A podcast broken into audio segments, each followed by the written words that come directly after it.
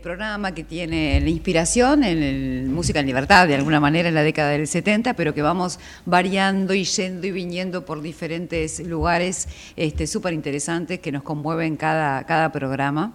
Eh, vamos a mandar un beso primero muy, muy grande a Oscar Cordo, que está de vacaciones, está bien y de vacaciones, así que Oscarcito un beso enorme. Acá estamos con la producción, obviamente, de Diego Colombres, que ya volvió de sus vacaciones, unos que se van, otros que se vienen. Así que, bueno, vamos, venimos. Yo tengo que ver cuándo, me voy, a mí cuándo me toca. Unos van, otros vienen, pero yo me quedo siempre. Esto no es así, no es negociable.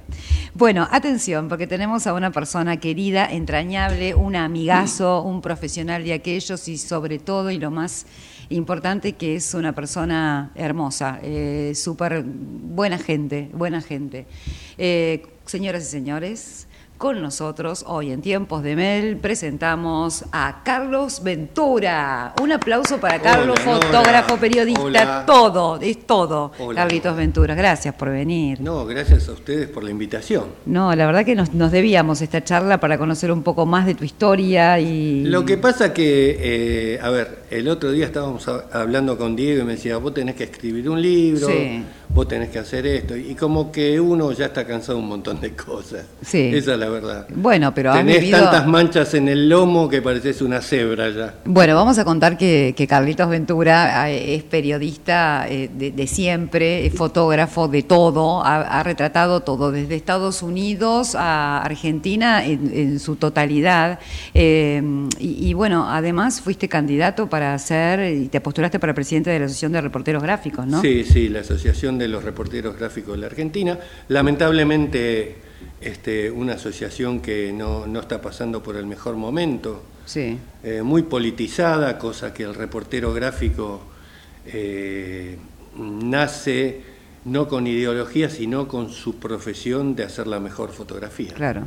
El otro día estábamos en la radio, vamos a contar en Radio del Plata, compartíamos el programa y, y contabas un poco de cómo nace en vos esta idea de, y esta vocación de ser fotógrafo y me encantó lo que contabas de, un regalo que tuvieron donde a vos te regalaron la primera cámara. Sí, mi padre, eh, a ver, éramos eh, mi hermano y yo, Luis, eh, y siempre esperábamos los reyes. Claro, Luis Ventura y Carlos Ventura, ¿no? Carlos, esperando los reyes, recibe de papá, no, no, era papá, no, los reyes. Los reyes. Luis recibe una, me da gracia porque esperábamos una pelota de fútbol, un par de botines. O una bicicleta. Y el viejo, exactamente, y el viejo nos regaló eh, a mi hermano una máquina Remington de escribir.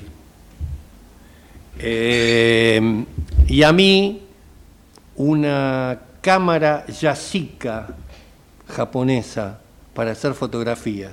¡Qué locura! El cual uno dice, bueno, sos un, un pendex en ese momento, lo único que querés es una pelota. Una pelota, un buen par de botines. Este, pero bueno, gracias a, la iniciativa que tomó papá. ¿Cómo los vio? Bueno, tu papá un hombre ligado eternamente a la Crónica, ¿no? Fundador de Crónica, junto a García.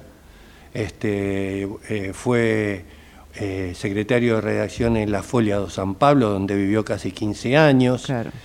Por eso mi hermano es brasileño. ¿Y vos naciste acá? Nací con siete meses de embarazo, se volvieron a Argentina y nací acá en Argentina, en ah. Palermo. Ah, apurado de chiquito era, Carlito. Sí. sí, sí, apurado de chiquito. Pero tenías que esperar tres meses más, claro. Pero bueno, argentino hasta la muerte. Sí, sí, totalmente argentino. Y bueno, así sucedió. Eh, eh, Luis hace una carrera de, de ingeniero para ingeniería electrónica, le quedan cinco materias para recibirse y yo una, una carrera para médico clínico que me quedan ocho materias. Podrías. Tenés como el porte del médico. ya está. Ya, ya te digo, no me sirve. Si bien me, interiorizo y leo libros, siempre me encanta meterme, googlear cosas nuevas. De hecho, yo aplico las inyecciones, me, me medico yo mismo. Eh, y bueno, un día lo sentamos a papá tomando unos mates a la mañana y le dijimos, papá, no nos sirve nada tener dos títulos colgados en la pared si no los vamos a ejercer. Claro. Lo nuestro es la profesión esta de periodismo. O sea, pero a ustedes les gustó porque porque lo veías a tu papá, porque ya iban de chiquito, bueno, me imagino. Nos llevaba de pantalones cortos. Claro, lo llevaba al, Me acuerdo que para nosotros una salida eh, maravillosa era eh, ir los días domingo al diario donde conocíamos toda la sección deporte, fotografía, eh, la, planta de gráficos. Los mejores especiales de jamón y queso con manteca me los comía ahí. ahí, claro. Y para mí era... La fiesta. una fiesta, era una belleza estar leyendo un diario comiendo esos especiales de jamón y queso. Claro, no, pero me parece compartimos todos, los que tuvimos padres gráficos, mi papá era gráfico, mm. trabajó en Clarín, eh, en la parte de, la composición en frío después, y linotipo y demás, y la alegría para un niño de ir a un al diario, era como para mí, siempre me quedó en mi retina el diario, era una fiesta realmente. Lo que pasa es que, era una salida, era una salida de fin de semana donde, donde uno se sentía feliz. El otro día lo comentábamos con mi hermano. Yo para nada envidio la, la infancia nuestra, eh, la infancia de los chicos, los pibes más jóvenes con la infancia que tuvimos nosotros. Claro. Nosotros, eh, una infancia sana, donde ponerle los días sábados para mí era otra salida donde yo eh, iba contento a ver a mi abuelo al cementerio a llevarle un, ramo de flores. Claro. Y de ahí mi viejo nos llevaba a comer una picada en, un lugar muy conocido, Otto se llamaba, donde servían muy linda cerveza. Pero yo no, no tomaba cerveza, pero sí me compraban esas Coca-Colas con hielo. Frankfurter, ¿cómo se llamaba? Frankfurter. Frankfurter. Vamos a ver algunas imágenes de Carlitos Ventura. Acá tenemos, a ver, bueno, a ver, ¿qué significa esta, esta imagen en tu historia? Mira, esa es una. Me tocó viajar a La Pampa, esa es una reserva de tehuelches. Eh, fíjate vos que ahí tenés tres generaciones prácticamente. Ah, sí. Mirá los rasgos de la mujer en primer plano. Impresionante. Eh, yo creo que ahí te detalla lo duro que ha sido la vida para esa mujer en cuanto a hacer este, temas de trabajo. Fíjate que ves la mirada rígida, y triste, y eh, además esa cara ajada por el sol, ¿no es cierto? Y la tristeza. Andás a ver eh, las horas y horas que esa mujer se pasó o sembrando o cosechando. Claro, exactamente. Esta idea de, del. Bueno, vos me contaste que hiciste eh, foto. ¿Cómo se llamaba el lugar donde era fotoperiodismo? fotoperiodismo. Fotoperiodismo, y que estudiaste fotografía, pero esto es casi el realismo, ¿no? La manera de, mostrar, de captar un momento. Yo hice dos cursos. Uno en el Fotoclub Buenos, Aires, pero eh, mi viejo a los 15 años me mandó allá a fotografía al diario Crónica, que ese fue es como fue como una universidad de, del rubro eh, que, hacemos nosotros.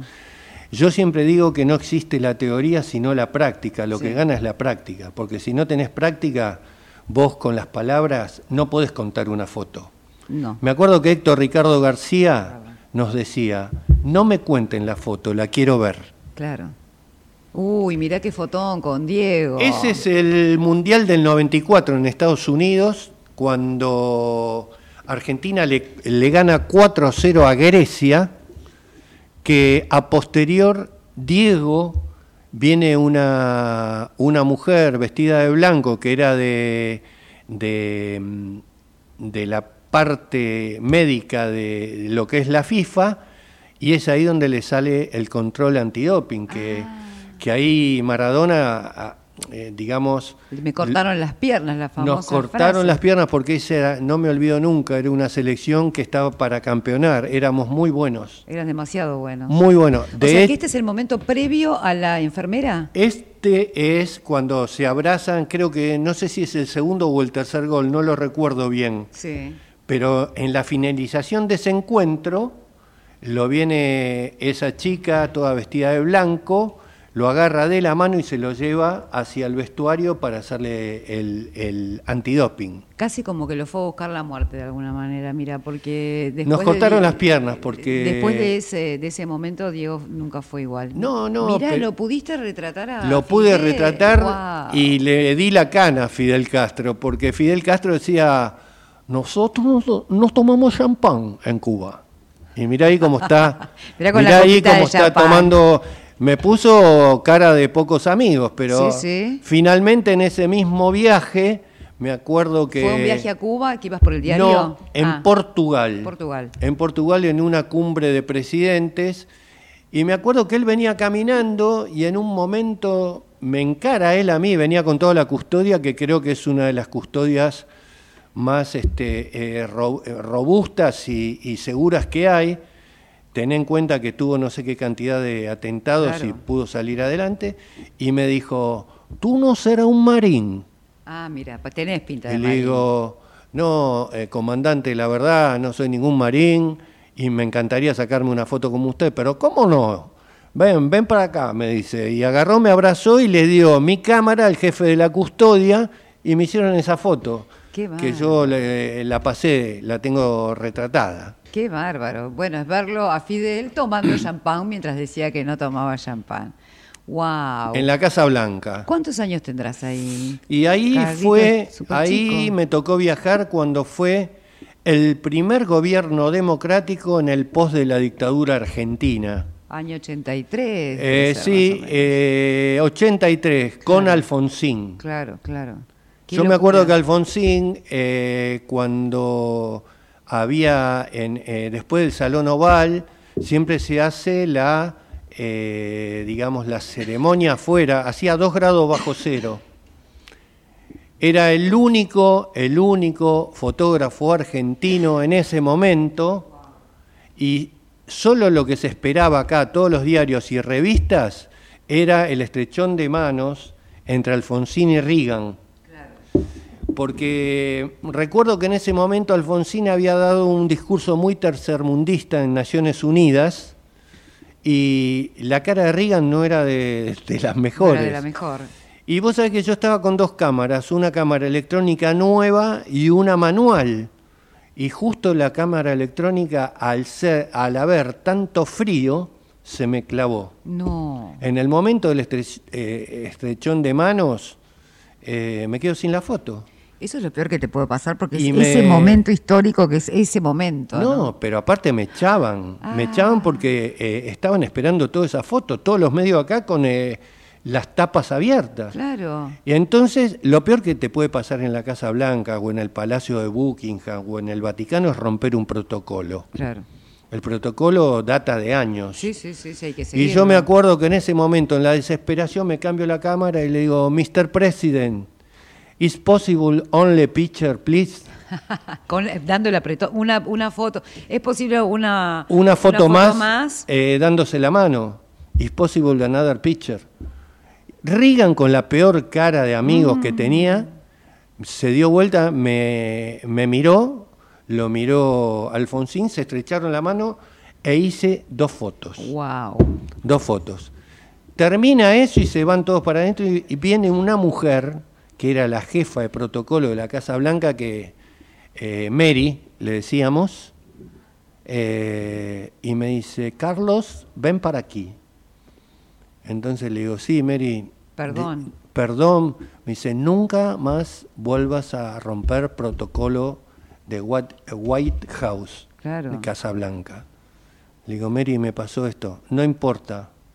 Después en algún momento se, se te hubiera este, ayudado eh, pido perdón. Claro, pero, la foto la tenía. Claro, pero te sale el instinto periodístico que vos vas por la foto y tenés que llevar la foto, sea lo que sea, aunque sea el presidente de Estados Unidos. Hablando de presidentes, no solamente fuiste en el 83, con Carlitos también. Eh, soy uno de los fotógrafos que más veces visitó la, eh, la, Casa Blanca. Ahí estoy. Menem, había viajado con Menem como soporte de su fotógrafo personal, Hillary Clinton y Bill Clinton. Carlito, sí, la altura. ¿Cuánto medís? Bueno, 1,95. ¡Wow!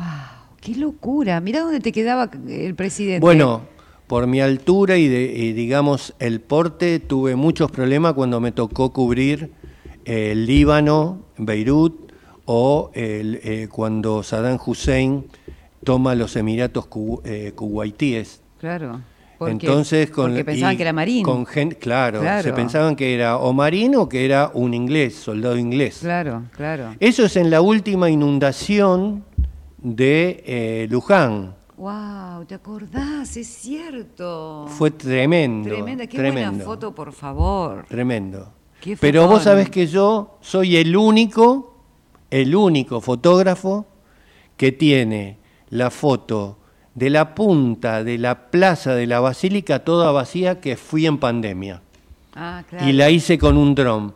Yo en el medio de la plaza, el dron enfrentándome, que me ayudó mi sobrino Nahuel, con el fondo de toda la basílica y la plaza vacía, no había absolutamente nada. Nadie. ¿Y esta, para hacer esta foto, dónde estabas? Porque acá había agua. ¿Estabas en Eh, un barco, un esta, barquito? Esta foto estaba subido a mi camioneta 4x4. En el techo debías estar. Eh, sí, en la caja. en la caja. en la claro, caja, sí. claro. Si no, no hay manera de hacer esa Y foto. no, no. Y, no. esa, y esa inundación es cierto, fue mucho Fue tremendo, ¿eh? Tremenda. Llegó, desbordó el río, me acuerdo que... Vos viste que abajo sobre el río Luján hay parrillitas y hay lugares donde hay un trencito que va, eh, va eh, al costado de, del río. Sí. Bueno, eso se llevó toda la corriente. Qué locura, claro, están todos los puestitos. Me, me acuerdo que había carruseles, había un montón de cosas, desaparecieron todos. Todo, todo, todo. Ahora, la foto vos la pensás previa, te sorprende el momento, cómo se, cómo, así como el autor va creando el personaje de diferentes maneras, cómo se crea la foto. Tenés ¿no? dos tipos de fotos Sí. en la profesión que tengo yo. Sí, El tipo de foto explosiva, en el que vos estás haciendo una guardia o estás esperando un personaje y no se te puede escapar, y de pronto se abre una puerta y sale, o se abre la puerta un vehículo y baja corriendo. claro. Y tenés la foto donde es una foto ya que la empezás a estudiar, que, que- empezás a, a decir cómo voy a hacer con la luz, que si voy a poner un contraluz, si, eh, un montón de, de- de situaciones que vos te empezás a enmarcar en tu mente para hacer la mejor imagen. Claro. Yo siempre digo que una buena imagen dice más que mil palabras. Es verdad. Eh, bueno, eh, el otro día contaba eh, Víctor Buges, el Víctor Bulle, amigo mío. el que es de casa, el fotógrafo Casa de Gobierno. Casa de sí. Gobierno. Arrancamos los dos juntos. ¿En serio? ¿Con Bulle? Sí, sí. Le mandamos un beso a Víctor. Y Víctor. mm, él, él contaba eso, que él primero eh, se imaginaba dónde eh, quería la foto, qué, qué Mm. foto tenía mentalmente. Es diferente cuando vos estás ahí, ¿no? En, en gobierno. Eh, eh, Víctor de pronto, la foto de él es un poco más armada, porque de pronto no es lo mismo hacer una foto cuando vienen los presidentes caminando, que rompen protocolo, que uno se va para allá, y otra foto cuando los dos se relajan y se sientan en un sillón, o se dan la mano o, dan una conferencia de prensa. Claro. Pero de cualquier manera, él ha imaginado, inclusive ha hecho creo que eh, cinco libros, son maravillosos. Maravilloso. Maravilloso, Las fotos sí. maravillosas, que tuvo un tiempito, tuvo ahí un problemita. que en el último momento. en el último tiempo lo corrieron Sí. eh, que no se merecía ser corrido porque la verdad eh, Víctor es una enciclopedia viviente Y por otro lado tenemos el otro capítulo que también antes con las revistas, o sea, vos hablabas del diario, de crónica y lo que tenía que ver con, la, crudeza ¿no? de esas imágenes y, el testimonio también de los presidentes, pero también eh, todo lo que tenía que ver con el espectáculo pasaba por las revistas y hay fotos que cambiaron historias de, de personas, de famosos, vidas, este, encuentros, las famosas guardias. ¿A Susana cuántas guardias le habrás hecho? ¿O no? Millones. un millón pero a ver para la tapa de una revista como la que fue Paparazzi por ejemplo Paparazzi. tenía los eh, las tapas calientes que se le dicen por ejemplo el día que la hiena Barrios mata eh, atropella una una una mujer o la bebita no me acuerdo bien que muere Sí. se escapa y después se entrega Que era en Mar del Plata eso fue. en ¿no? Mar del Plata fue. Él salió eh, por eh, eh, una salió en un por un homicidio culposo, pero que después le detectan que se había escapado, eh, entró en el tema de un juicio, no podía manejar, le habían sacado la, la- la licencia de conducir y lo estuve siguiendo un mes hasta que lo enganché, Ah. manejando. Ah, vos sabías que manejaba. Sí, ya nos habían dado el dato. Claro, querías, querías ver el momento. Y sí, eh, a ver, las guardias, por ejemplo, eh, yo me comí casi dos días y medio haciéndole guardia a Cecilia Rote y a Fito Páez Sí. cuando se habían separado y justo una noche se bajan y se estaban reputeando Y bueno, cuando me vieron eh, es como si hubieran visto al demonio, más claro, o menos. Claro, es un trabajo Pero como la- de investigación, porque es de investigación periodística fotografiada, reflejada. Lo que en- pasa es que no es fácil de pronto hacer una guardia cuando vos estás solo. Me acuerdo que Paparazzi recién había, había este, eh, arrancado y metimos dos o tres tapas muy fuertes. Inclusive la tapa aquella de Juanita con Lustó. Esa, contame cómo fue esa etapa, porque no se puede creer. ¿Se acuerdan que fue una pobre Juanita que estaba, estaba embarazada en ese momento? Sí, un romance fugaz, un prende y apaga, me sí, parece. sí, sí, fue así como un... Algo pasó y encima era la vuelta de Canal 9, pero Sí. ¿quién tenía el dato que Juana estaba con Lustó? Ya lo habían dicho, Sí. lo habían dicho. Cuando te pasan un dato, Alguien te lo pasa. mira, te voy a contar más allá de eso un Sí. dato. A ver. Eh, un día estábamos una madrugada, cinco y media de la mañana, eh, en Ezeiza esperándola a Moria, que su novio era Javier Ferrer Vázquez. Ya me acuerdo de Javier. donde se decía que había tenido un problema, estaba todo emparchado la cara, Sí. no se sabía en qué condiciones había pasado, Sí. bueno, lo fuimos. Y entonces mi hermano me había dado un dato de una, de una periodista que hoy murió, eh, que tenía un amante, una periodista muy renombrada, muy conocida, no la voy a nombrar No, no, no, obviamente porque seguramente no, no quiero tener un problema. Sí. Y Luis había tenido un problema al aire donde él le había dicho eh, una- un rumor que había y ella, vos me ofendés a mí, que esto, que el otro, hasta que yo estoy tomándome un café con leche a la mañana ahí en el, en el bar de Seiza y la veo, ve- eh, la veo venir a esa periodista de la mano, no de la mano, pero con las este, valijas Sí. con el amante que ella decía que no era él. Que no era su amante. Cuando me vio, también es, como si hubiera visto al demonio de Trasmaña, más o menos. ¿Cómo desapareces? Además que lo ves, porque No, no. un metro noventa y cinco. Yo nunca- Ya está, me entrego, tenés que Nunca sacame me, 20 fotos. nunca me paré y le digo, Luis, no te des vuelta, pero ahí viene tal y tal persona con tal y tal persona. Me dice, no te puedo creer. Ah, Le digo, lo voy a hacer. Por supuesto, me dice Y Luis. sí. Y ahí me paré. ¿Cuándo me ve con la cámara? No. Porque yo ya me había asegurado la foto de lejos. claro, claro. Pero cuando me arrimo, la mina me empezó a putear, me empezó a decir de todo. Claro, claro, claro. Y claro. bueno, ¿Y fue- quedó? ¿Y fue tapa? Fue tapa. Pues Ya podemos, o sea, pero No, salió- no, no, no lo decimos. no lo prefiero decimos, eh, preservarlo. Pero vamos a preservarlo. Las pruebas están. Las, las pruebas me remito. No, ¿sabés qué me vino también? ¿Se acordás de Olmedo con, con Nancy eh, eh, Herrera. Herrera, cuando Olmedo, eh, no sé quién hizo esa foto, pero que sale en un auto, Nancy Herrera, esposa de Olmedo, con Cacho Fontana, también ahí fue el gran escándalo de toda una temporada, por Mira, ejemplo. hay situaciones que vos eh, no te las imaginás. Yo me acuerdo que había ido a cubrir para la agencia Telam eh, una, la temporada, que por lo general cubríamos 21 días, 15 días, Sí. teatro, gente en la playa, chicas con buen físico, con bikini. Y me acuerdo que era el último día donde yo ya había hecho la valija, había hecho todo, y me llaman y me dicen, se mató Olmedo, Oh, se suicidó Olmedo. claro. Y yo llegué justo cuando Olmedo estaba boca abajo con un ojo abierto, Ay, Dios. este, eh, que se había suicidado.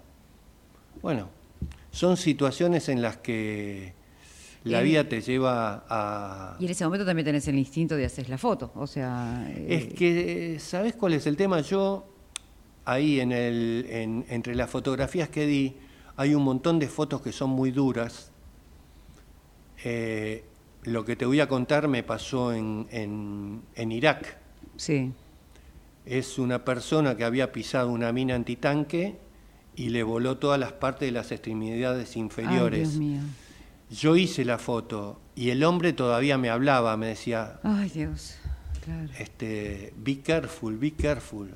Y me, me- Claro, te estaba me- alertando a vos que tengas cuidado para Sí. que no. eh, Para y que no aparte me decía, help, help, Claro, auxilio, auxilio. ayuda. ¿Pudiste ayudarlo de alguna manera? No, se murió a los siete minutos, seis minutos. ¿Ustedes recuerdan una fotografía que salió em, en el World Prefoto? El World Prefoto es el Campeonato Mundial de la Fotografía, sí. que había un buitre y al lado un nenito abajo de la sombra de un árbol, que el buitre estaba esperando que el pibe se muera para comérselo. Dios mío. Ese fotógrafo después se suicidó, el que hizo la foto. Fue primer premio mundial. Claro. Creo que ganó un, eh, ganó un millón de dólares. Porque, porque tenés el límite con lo ético, ¿no? Es como Oppenheimer, esta película que ahora está nominada para los Oscars, pero el tipo mm. crea la primera, con su genialidad, también crea la primera bomba atómica. Eh, fue el germen y armó todo lo que armó para crear. Cuando él se da cuenta de eso, eh, la culpa, ¿no es cierto? Así que este sí, hay un límite ético en todas las profesiones y la fotografía tiene lo suyo. Carlitos, un placer todo. seguimos compartiendo la vida, obviamente, porque está en todos lados. Siempre que hay un evento, algo que sucede, donde sucede político, del espectáculo, está Carlitos Ventura. Eh, un placer, pero queríamos que cuentes un poco tu historia y, nada, este, que muestres alguna de tus fotos. Yo les agradezco. Yo lo que siempre digo, eh, mucha gente me pregunta, ¿qué te toca fotografiar? Y yo digo, lo único que me falta es fotografiar a Dios. Eh, lo único que le pido todas las mañanas a Dios es morir con dignidad, porque la lealtad la tengo. Y siempre me preguntan, ¿y, qué ideología tenés?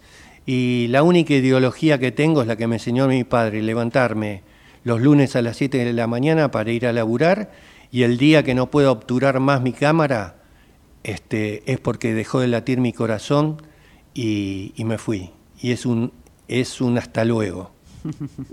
Así que bueno.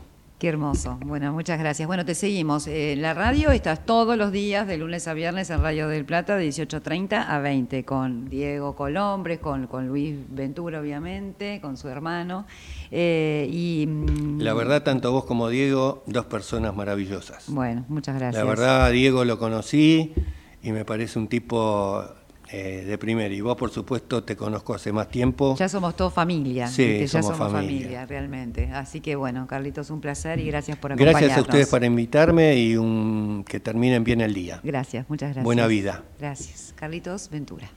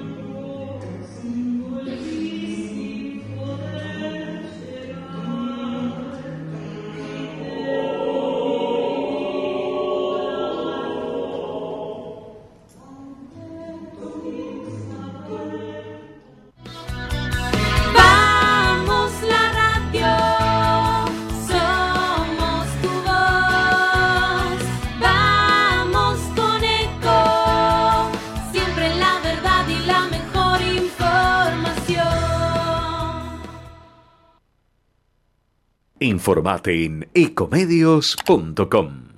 Seguinos en Facebook, Ecomedios Live.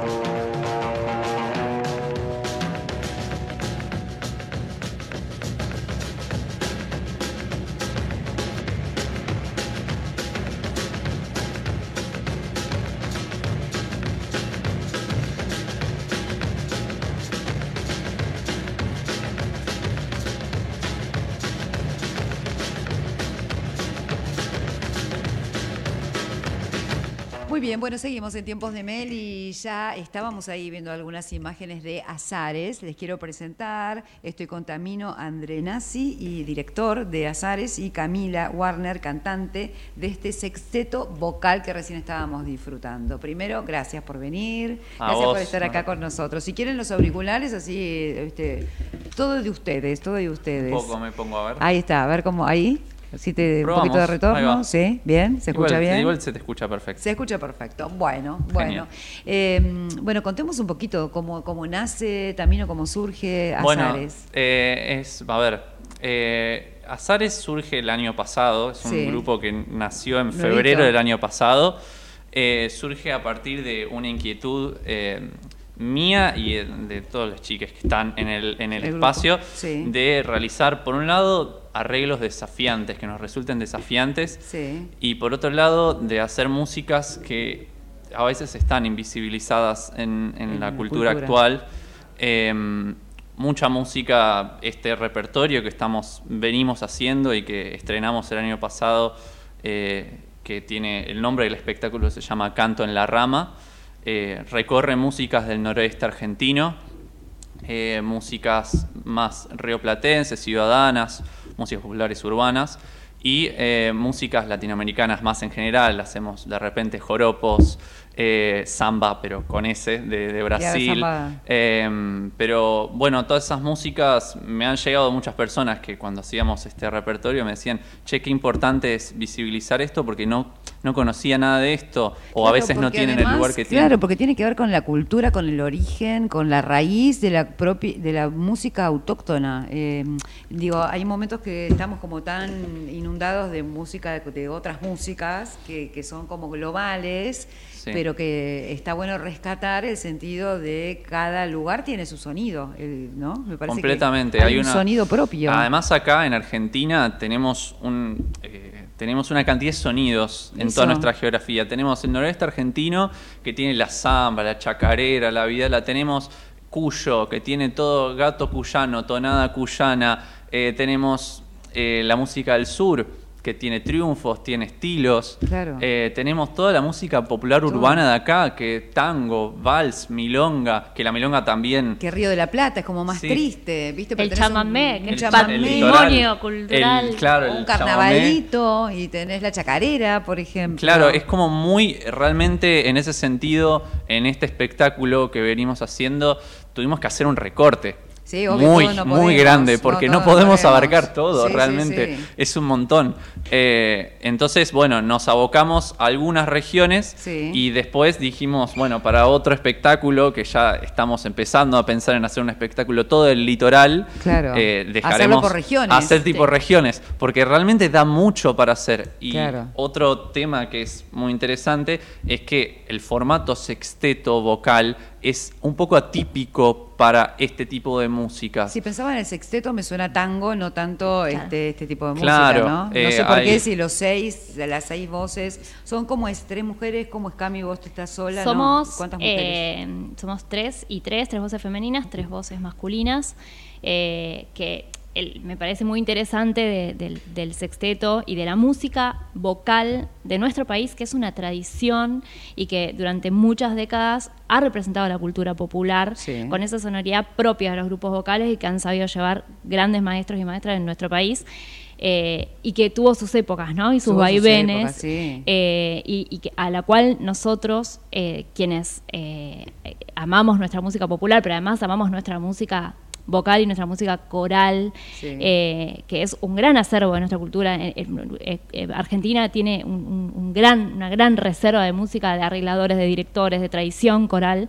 es la que nos, nos, mueve, nos, nos moviliza a querer esta particularidad por ahí de, es una bisagra un poco entre lo que es popular y todo lo que venimos hablando, los, los ritmos propios de cada una de nuestras, de nuestras provincias, pero a la vez eh, también eh, un, pie muy fuerte puesto en lo que es académico, porque la verdad que para ponerse a arreglar, que es lo que hacen muchas veces también... Claro, tenés que saber, ustedes son de la universidad, la UMA. Hay un poco de todo. de, eh, de hecho, bueno, yo cuando tuve las ganas y la idea, empecé a, a hablarle a gente que me parece que que, cante lindo, que, que, es grosa y que conozco.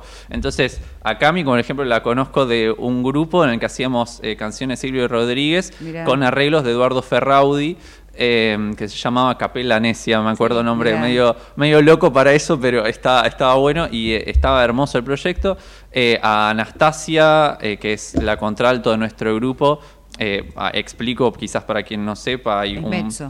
Eh, claro, hay una voz que es la más grave de todas, masculina, que es bajo, después viene el barítono que está en el medio, después viene el tenor, que es la voz eh, masculina más aguda, y después de las mujeres vienen contralto, la más grave, mezzo soprano, que está ahí en el medio, y la soprano, que, que es la más aguda. Yo soy barítono, por ahí, por ahí, estoy en el medio de las voces eh, graves. pero bueno, le hablé a Anastasia, que ella es mezzo, que la conocí en la universidad, en la Universidad Nacional de las Artes, que yo hacía canto y ella también. Claro. Eh, a Maya, que es eh, una de nuestras sopranos, también Cami es otra soprano. Em, la conozco de estar en un coro juntos cuando yo empecé a hacer música, empecé con un coro. Eh, a Fer lo conozco, que es nuestro tenor. lo conozco también en un coro, en otro coro. y a Ale también lo conocí en ese mismo coro que se llama Coro Trilce. Ahí estamos viendo algunas imágenes de este sexteto Azares. ¿eh? Vamos a escuchar.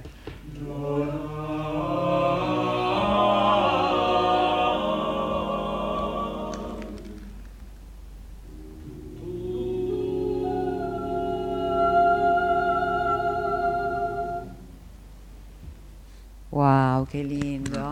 Hay algo que sucede, es inexplicable lo que sucede cuando se amalgaman las voces, es, es único. Le pasa al que escucha, pero también le pasa al que canta, ¿no? Es como piel de gallina, hay algo que, que te haces uno con el otro, es muy loco lo que sucede. Yo creo que en este tiempo donde lo que vos decías, ¿no? Estamos tan inmersos en, la cultura que viene de afuera y a donde los shows últimamente requieren de tanta técnica y tanta cosa artificial de alguna manera. Este Electrónica, digamos. Sí. Que pantalla, que sonido. Sí, sonido, playback, en todo lo. Eh, encontrarse con este tipo de sonoridades que suelen ser en lugares chicos, nosotros tocamos en lugares, e, es mucho más íntimo y te, te, obliga un poco a, parar la pelota y a volver a lo esencial que tiene el sonido de la voz y de dos o tres voces cuando, cuando están juntas y cuando a veces no hay ni un micrófono en el medio. Es la voz pura y, y, yo creo que eso tiene que ver con esto que vos decís, ¿no? Esa, esa emoción que en algún momento te, te toma y, y es, es, es lindo escucharlo y por supuesto supuesto que es lindo hacerlo. Nosotros estamos eh, eh, enamorados de nuestra música, enamorados de este proyecto y tenemos una invitación para hacer. Tienen una ah. afinación perfecta, chicos, ustedes. ¿no? Tratamos, tratamos. todavía estamos en el camino. invitación, vamos, tenemos invitación, de Azares. El, en marzo vamos a tener nuestra primera fecha. Ahora estamos de receso, hay que tener vacaciones, también, por supuesto. Eh, el 22 de marzo, viernes a las 20 y 30, en Biblioteca Café que es un hermoso lugar, em, que es Marcelo T. de Alvear al 1155. Repito otra vez, por, si las dudas. Por favor, 22 de marzo, viernes, 20-30 horas, en Biblioteca Café. ¿Es la que queda abajo del Macarita? Sí, hermoso, ese lugar. Tiene una acústica además hermosa eh, y estoy completamente de acuerdo con lo que dice Cami eh, acá. casi todo lo hemos hecho siempre a capela. Eh, y realmente es, es un gusto poder llegar a un lugar y uno simplemente tiene que cantar. Es eso lo que tenés que hacer. Más. Es eso. Vamos a escucharlos un poquitito más, a ver, vamos a ver este eh, esta, esta dónde era esta presentación, dónde la hicieron. En el espacio El Sonco. Es un espacio que ahora se está haciendo cada vez más conocido, es hermoso también.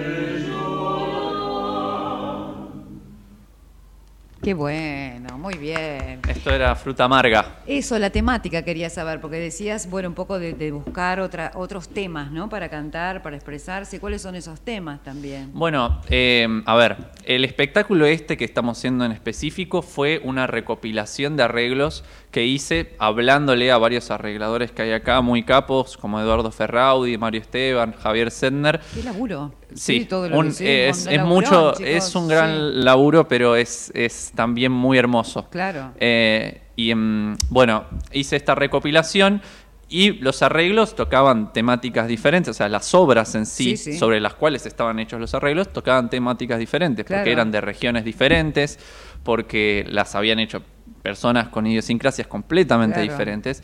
Eh, entonces, lo como yo lo podría resumir es que habla de diferentes eh, como te meten en diferentes situaciones espaciales, de personajes diferentes, diferentes, incluso habla de la fauna del lugar, de cómo se vive, de cómo son las relaciones entre la gente. Que a veces tenés eh, como pintando el paisaje, como hablando de amores, como hablando de alguna persona que por algo te impactó y por eso se le hace una canción. Digo, cómo recorre en, Argentina el panorama depende del, del, Exactamente. lugar. Acá, eh, digamos, me llegaron justo los arreglos que me llegaron de tangos eran muy, iban por ese lado del amor, de, eh, pero quizás el tango no necesariamente, no, necesariamente tiene que ir por ahí. Pero después eh, también cantamos vidalas o chacareras que hablan de historias del acervo popular, eh, que después se configuran como mitos, ¿viste? Sí, sí, eh, o también de, animales. De, se me ocurre una, ahora una que canta Cami que dice: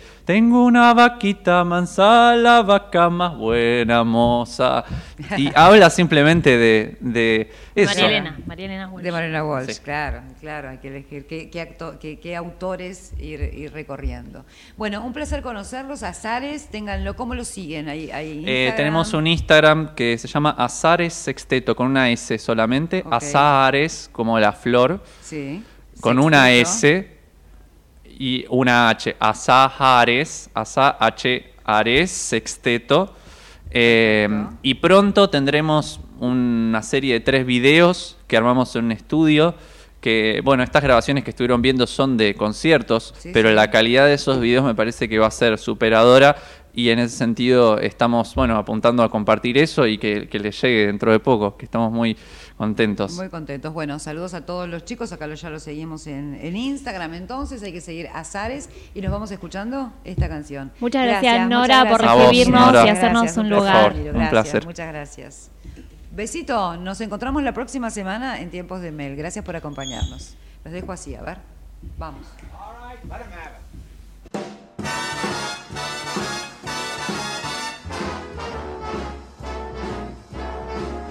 How lucky can one guy be?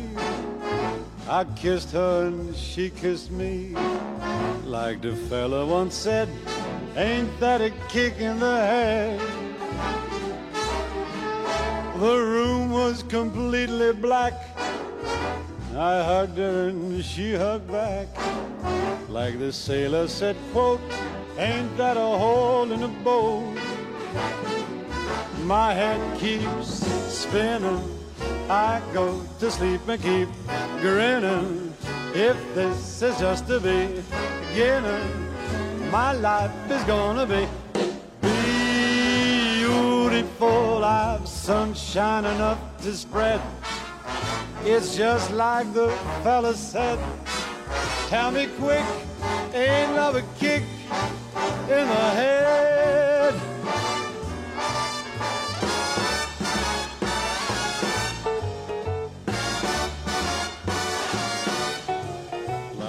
Fellow once said, ain't that a kick in the head?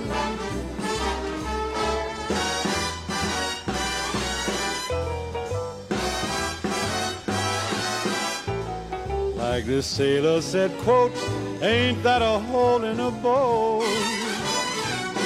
My head keeps spinning, I go to sleep and keep grinning. If this is just the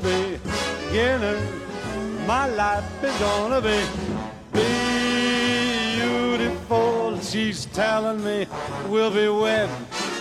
She's picked out a king size bed. I couldn't feel any better, or I'd be sick. Tell me quick, oh, ain't love a kick? Tell me quick, another kick.